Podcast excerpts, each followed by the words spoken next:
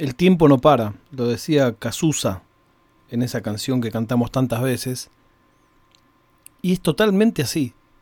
Cada vez que a uno le pasa algo, cada vez que tu vida se altera de alguna manera, que significa un paréntesis temporal, una de las cosas que más nos cuesta elaborar, aceptar, entender, trabajar, es que el mundo sigue.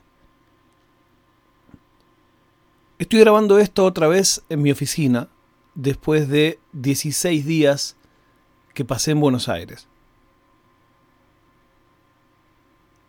Y para mí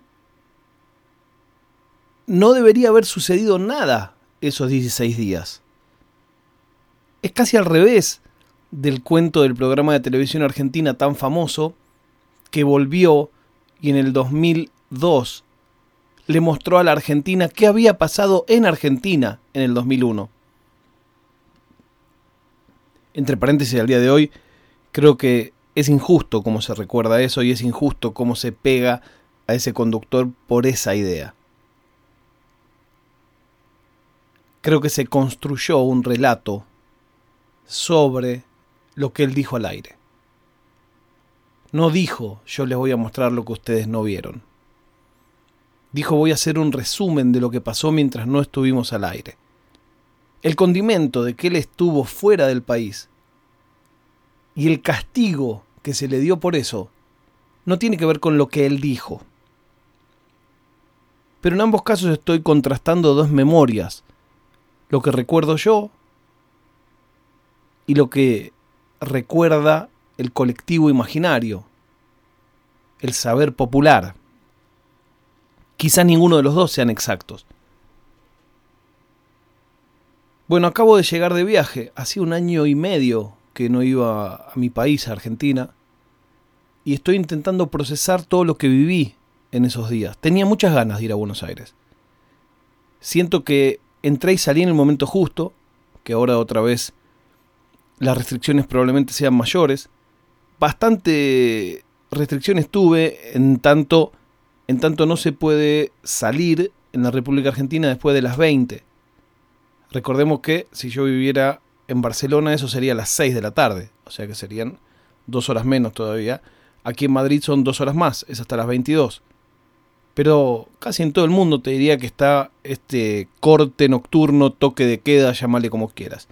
Eso hizo que me privara de dos reuniones diarias básicamente cuando uno vive fuera y vuelve a su tierra, tenés que sí o sí armarte algo que es muy antipático, que es una agenda.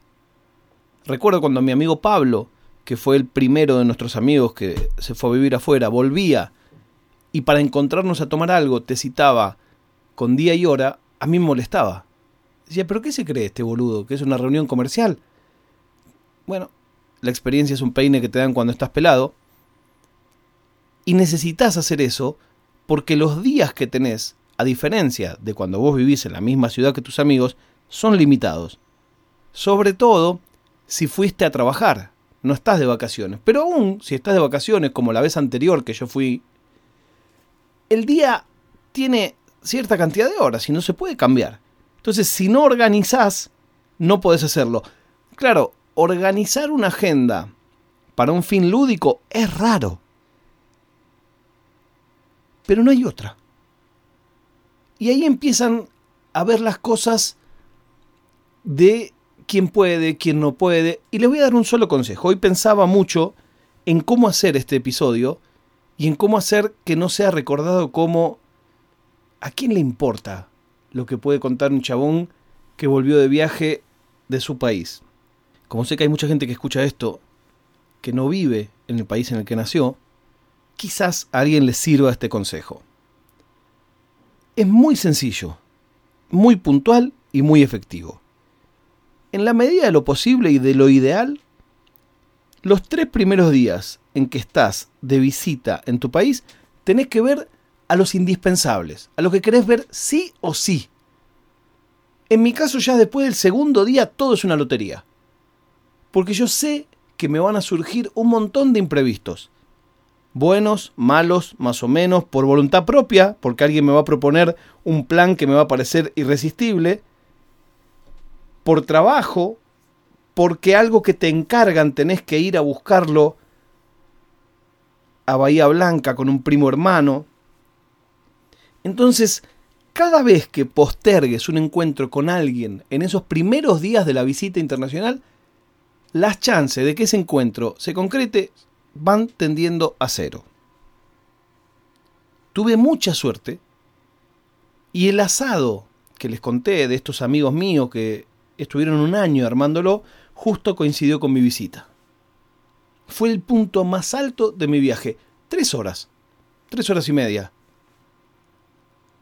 una alegría total. Si yo no me hubiera bloqueado ese día, seguramente no hubiera podido ir o no hubiera podido ir el tiempo que quise. Tuve que bloquearlo como si fuera un plan laboral para poder estar ahí tranquilísimo. Y ese día no me puse nada después. Segundo consejo. Si hay algún encuentro social que te importa mucho, no te pones nada después de ese encuentro. Tercer consejo. Es clave explicarle a la gente que no es mala onda que no podés llevar ni traer nada. Ya hablamos en otro episodio de este podcast acerca de los encargos. Pero esos son los encargos a la ida. ¿Qué pasa con los encargos a la vuelta? Todos los que no vivimos donde nos criamos, tenemos cosas desperdigadas por las casas de medio mundo. Que tu padre, que tu hermana, que tu amigo, y todos soñamos a lo largo del tiempo ir trayendo de nuevo nuestras cosas. Los objetos son como una parte importante de la vida de la gente, sobre todo los que son acumuladores como yo. Bueno, cada cosa que vos me das para que yo le traiga a alguien, incluso a alguien de mi familia, me estás quitando espacio en mi valija. Y claro, no te puedo decir que no, porque más todavía hoy, yo sé lo que cuesta comprar un regalo, mandarlo, pero es una cosa un poco chentera. Entonces, por favor, ruego a quienes escuchen esto y tengan amigos afuera o familia afuera, solamente regalos livianos, solamente regalos que no ocupen lugar. Vos me dirás, dale, pero turro, te estoy haciendo un regalo y todavía opinás. Bueno, te estoy diciendo qué podés hacer para que además de la persona a la que le mandás el regalo, el que es el mensajero la pase un poquito mejor. Estoy muy mal dormido. No me hicieron demasiado problema para entrar. Simplemente mostré la PCR. Mostré mis documentos, pasé. Alguna gente se lo hicieron repetir. Me sorprendió también mucho ver a tres, cuatro personas en Ezeiza que no tenían ni idea que la frontera en España está cerrada que si no tenés nacionalidad europea o residencia en España legal, no podés entrar, no hay turismo. Lo mismo pasa en Argentina. En Argentina no puede entrar un turista colombiano. Pero me impresionó eso que para mí era tan obvio, cuánta gente se lo enteraba en el mostrador. Lo mismo con las PCR. Vi a dos o tres enterándose de que para Italia tiene que tener 48 horas. Ah, pero ¿y cómo? ¿Y no sabía? ¿Cómo no sabes? ¿Cómo llegas hasta ahí sin saber? Otro punto, que hace rato que lo estoy pensando si hacer o no, es la pésima experiencia de usuario que tiene todo el tramiterío.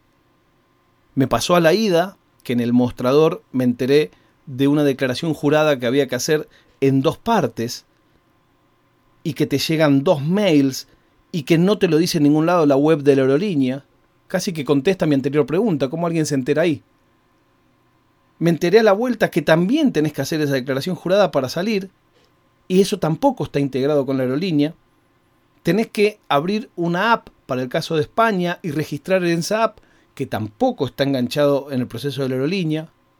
La verdad es que es todo muy poco amistoso, teniendo en cuenta que ya llevamos un año de pandemia. Ya podrían señores programadores, señores expertos en UX de las aerolíneas, asegurarse que lo que hace esa persona en el aeropuerto, que es revisar toda la documentación y recordarle y explicarle a la gente todos los trámites que tendría que haber hecho y no hizo, lo tiene que hacer la web. Porque al fin del día, si me vas a hacer hacer mi check-in en web, loguearme, todos los pasos, plan, plan, plan, no te cuesta nada explicarme clarísimamente todo lo que necesito y hacerme chequear que ya lo tengo. La prueba de vida del día de hoy es la lección de viejos medios y nuevos medios que dio el compañero Ibai Llanos en las redes. Y también, por qué no decirlo un poco de autobombo, el mega éxito que es el grupo de Telegram de No es Nada. Lo encontrás en No es Nada Podcast dentro de Telegram y ahí ponemos el link actualizado al capuchino. Está creciendo la comunidad de No es Nada y yo no puedo hacer otra cosa que agradecerles. Nos encontramos mañana cuando les diga No es Nada.